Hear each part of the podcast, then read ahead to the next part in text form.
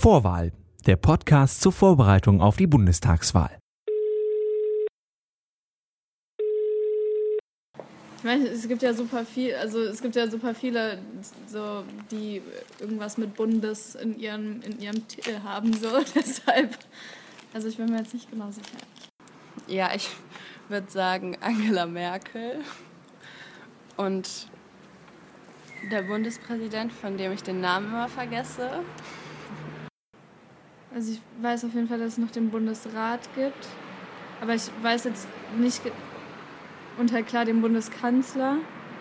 Und der ist auf jeden Fall nochmal, glaube ich, so ziemlich übergestellt. Also ich, ich glaube, ich glaub, es gibt dann halt noch jemanden, der da halt nochmal dann eine große Auswirkung auf die Verabschiedung oder Durchführung bestimmter Gesetze hat. Aber ich weiß jetzt nicht, wer genau von wem dann gewählt wird, damit er da und da reinkommt und das und das entscheidet. Am 24. September wählt Deutschland einen neuen Bundestag, meine erste Bundestagswahl. Und äh, wen man da eigentlich wählt und wen nicht, darüber sprechen wir heute mit Julia Eidinger. Hi.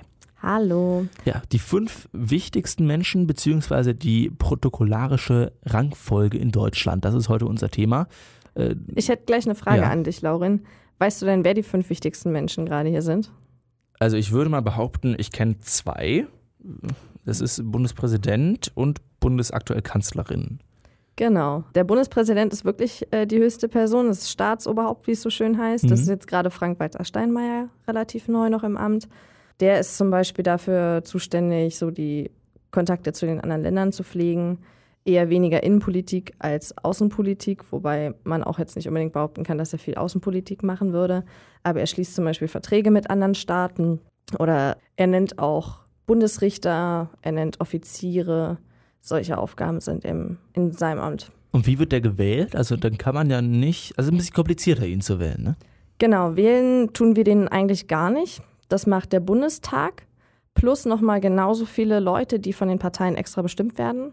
Das heißt, da sitzen da, ich weiß nicht, 1300 Menschen plötzlich zusammen, die sich für diesen Tag treffen und das einmal wählen und dann gehen sie auch wieder nach Hause. Das ist die Bundesversammlung, ne? Richtig. Die machen auch nichts anderes, als nur die Bundespräsidenten zu wählen. Genau. Geiler Job, ja.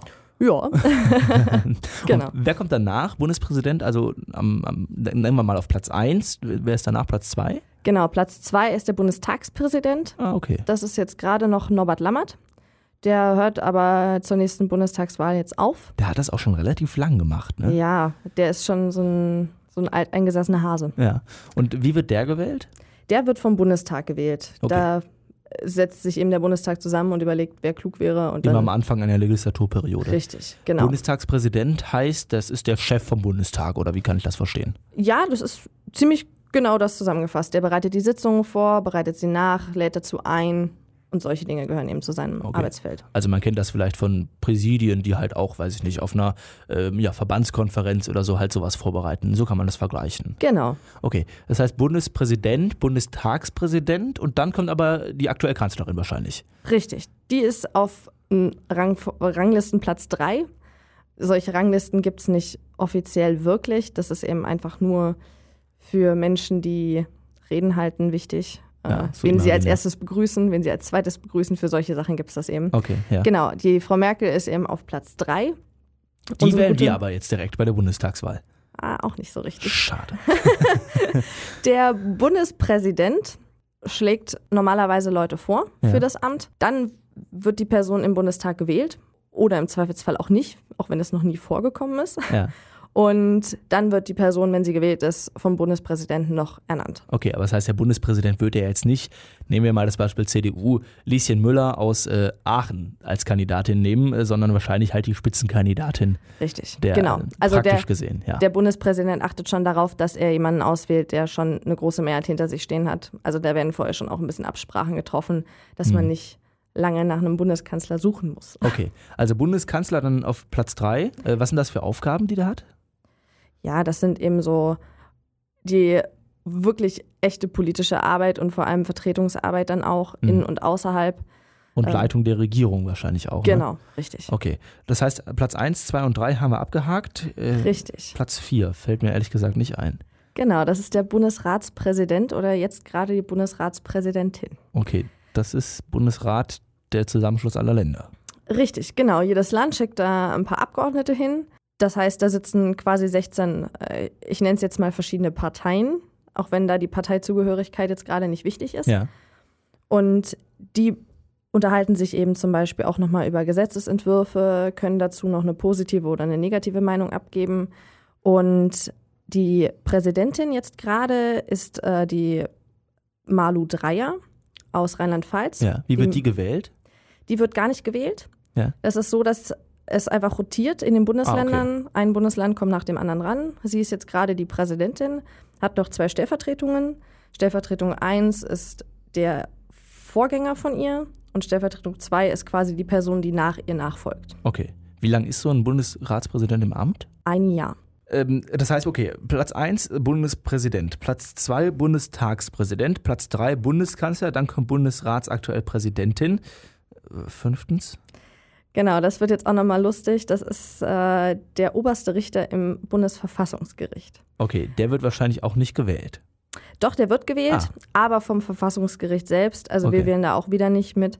Da gibt es sogenannte zwei Senate, die wählen sich eben einen eigenen Präsidenten und eine Stellvertretung. Okay, was ist das? Was hat der für Aufgaben? Wer ist das eigentlich momentan? Das ist Andreas Voskuhle. Der ist jetzt seit ein paar Jahren der oberste Verfassungsrichter. Und das, die Aufgabe des Verfassungsgerichts ist es letztendlich, Gesetze, die wir jetzt gerade haben oder die neu geschlossen werden, zu überprüfen, ob sie zur Verfassung, also mit der Verfassung d'accord gehen ob sie verfassungsrechtlich sind oder eben nicht. Okay, also halt mir nochmal fest auf dieser Liste, dieser imaginären Liste, die nicht wirklich besteht, aber trotzdem irgendwie schon so ein bisschen Zwischending ist. Auf Platz 1 Bundespräsident aktuell Frank-Walter Steinmeier. Auf Platz 2 Bundestagspräsident Norbert Lammert, noch bis zum September. Auf Platz 3 Bundeskanzlerin aktuell Angela Merkel. Auf Platz 4 ist dann Bundesratspräsidentin Malu Dreyer. Und auf Platz 5 haben wir den obersten Richter des Bundesverfassungsgerichts, Andreas Voskuhle. Also fünf Leute, die relativ viel zu sagen haben in Deutschland. Richtig, genau. Das sind so die fünf wichtigsten Menschen gerade bei uns im Lande. Und trotzdem wählen wir keinen davon direkt. Auch ganz schön interessant. Danke dir, Julia. Vorwahl ist ein kostenloses Angebot der JGCL. Weitere Informationen und die Möglichkeit zur Unterstützung findet ihr auf j-gcl.org/politik.